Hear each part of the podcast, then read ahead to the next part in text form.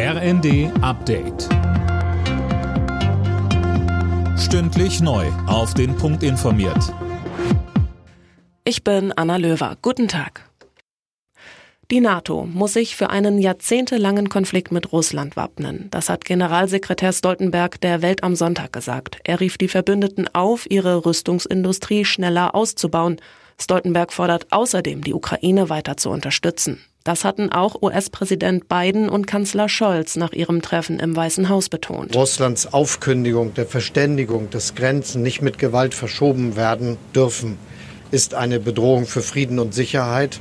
Und deshalb ist es richtig und notwendig, dass wir jetzt in diesem Moment alle notwendigen Entscheidungen treffen, um die Ukraine dabei zu unterstützen, das eigene Land zu verteidigen. Hochverschuldete EU-Staaten sollen mit einer Reform künftig mehr Zeit bekommen, ihre Schulden abzubauen. Die Mitgliedsländer haben sich auf neue Regeln geeinigt.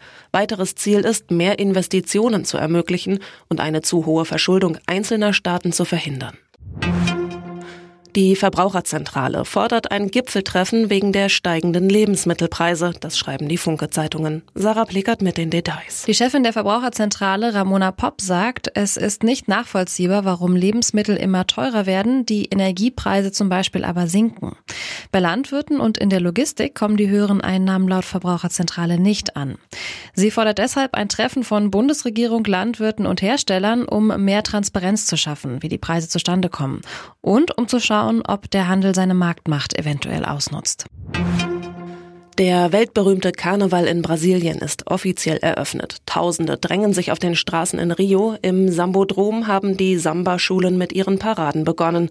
Zu der Riesenparty am Zuckerhut werden insgesamt sieben Millionen Menschen erwartet.